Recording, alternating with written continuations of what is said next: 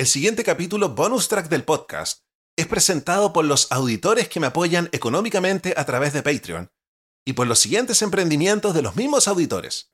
Descubre el encanto de los naranjos de Mayarauco, un refugio romántico a solo una hora de Santiago. En nuestro íntimo hotel campestre encontrarás el lugar perfecto para reconectar con tu pareja. Sin televisores en las habitaciones, te invitamos a una experiencia de conexión pura. En nuestro restaurant Bisou, déjate seducir por la exquisita fusión de la gastronomía francesa y chilena. Sumérgete en nuestras tinajas de agua caliente, disfruta de masajes y relájate en nuestras piscinas, todo diseñado para fortalecer el amor. Los Naranjos de Mayerauco es una experiencia sensorial para enamorarse de nuevo. Contáctanos en nuestro WhatsApp al más 569-6845-7606 o búscanos en Instagram, Los Naranjos de Mayerauco y Bizú Restaurant para reservar tu escapada romántica. ¿Necesitas cortinas y rollers perfectos? Te presentamos a Verónica Pinedo Decoración, la solución ideal para tus espacios. Verónica se reúne contigo, verifica medidas y te asesora personalmente en la elección de materiales, telas y estilos para encontrar la solución ideal en cortinaje. Pero eso no es todo. Verónica realiza la confección, entrega todo instalado y con garantía para tu tranquilidad. Y en la temporada primavera-verano, Verónica crea productos especiales para que disfrutes del buen clima, como megacojines, mantas de picnic y zafus para conectar con la naturaleza. Contáctate con ella en su WhatsApp más 569-9433-3266 o en su Instagram. Búscala como Verónica Pinedo Decoración para descubrir todas las maravillas que tiene para ti. Si quieres avisar en el podcast, comunícate conmigo a través de Instagram. Búscame como José Miguel Villauta. Ahora sí, estamos listos para comenzar a revisar nuestro bonus track.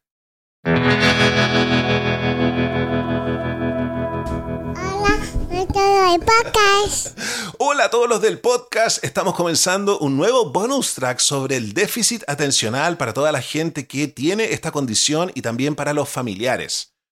Oye, me llegaron comentarios que el capítulo pasado estuvo medio enredado porque estábamos hablando sobre los conectomas que se encienden en nuestro cerebro. Los conectomas que se encienden cuando estamos enfocados, cuando estamos en la red de tareas positivas y cuando estamos con nuestro cerebro en modo difuso, cuando estamos en la red neuronal por defecto. Entonces, para hacerlo más fácil, de ahora en adelante, en vez de hablar de la red de tareas positivas o la red neuronal por defecto, Vamos a hablar de cuando nuestro cerebro está enfocado y está en modo difuso. Esas dos cosas son como un balancín. Cuando nosotros estamos en una tarea totalmente en el momento y en la zona, estamos en nuestro modo enfocado. Cuando nosotros salimos a caminar o estamos lavando los platos, a veces con nuestra mente divagando, estamos en nuestro modo difuso.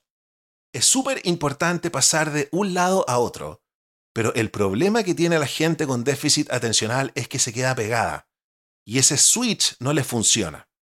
Entonces eso se termina transformando en una especie de demonio. Porque nos quedamos a veces pegados en una tarea, nos quedamos a veces pegados con la tele, no podemos alejarnos de las pantallas, les ha pasado, ¿no? Y a veces, cuando nos quedamos con el cerebro en modo difuso, nuestra mente divaga y nos quedamos rumiando en problemas de manera no muy positiva. Ahora vamos a seguir profundizando sobre este tema. Cuando nuestro cerebro se queda en modo difuso, exige más. Es cuando nos quedamos divagando nuevamente, cuando nos quedamos pensando en el futuro, en el pasado, y como nos quedamos pegados, no llegamos generalmente a buen puerto y nos vamos por unos caminos horrorosos. Cuando estamos con nuestro cerebro en modo difuso, esto exige más. Y este anhelo puede satisfacerse a través del logro artístico, las negociaciones empresariales, o quizás lo mejor de todo, mediante el amor. Es decir, nosotros tenemos que volcar nuestros rollos hacia hacer algo. De esa manera podemos salir de la ruminación.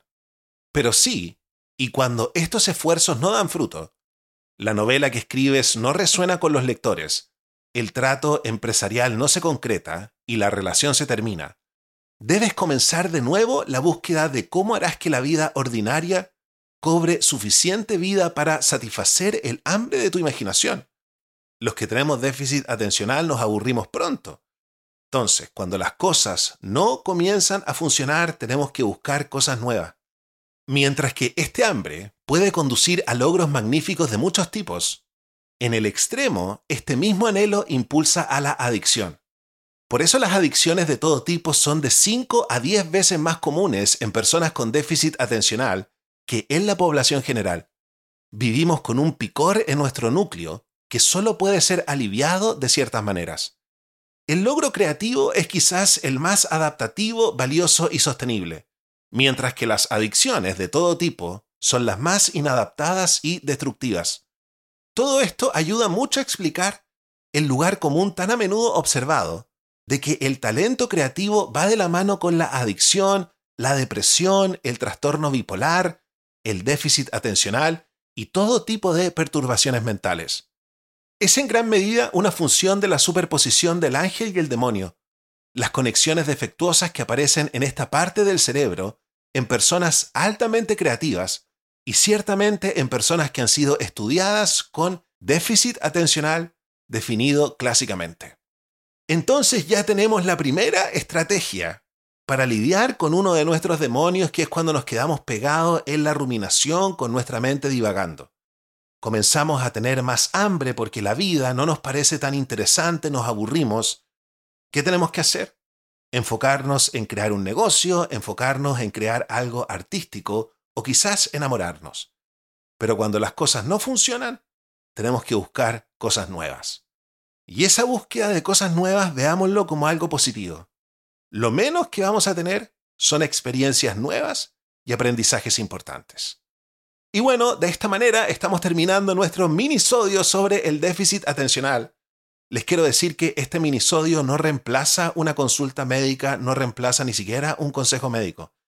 Estamos revisando el libro HDHD 2.0 Déficit Atencional 2.0 escrito por John Ratey, que lamentablemente este libro no está traducido al español, pero para eso está tu papá Manson. Yo me despido y los dejo invitados para que mañana revisemos nuestro capítulo de los viernes vientos del verano del amor. Vamos a revisar las ideas principales de un libro que se llama nada menos que El arte de la seducción que te creí. Cuídense y nos vemos. Los quiero mucho. Chao, chao.